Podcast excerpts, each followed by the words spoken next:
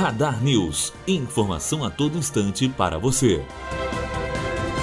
Um grupo de concursados para carreiras ligadas à segurança pública foi recebido anteontem por um representante do governador Wilson Witzel para tratar do cronograma de convocações para as respectivas corporações. No caso dos aprovados para a PM, o porta-voz do governo indicou, segundo os presentes, que o cronograma de chamadas de 3 mil nomes até o final de 2019 seria apenas uma previsão. Somente mil aprovados estão garantidos após a doação feita pela Assembleia Legislativa LERJ e que as novas homologações dependem do andamento do orçamento do Estado.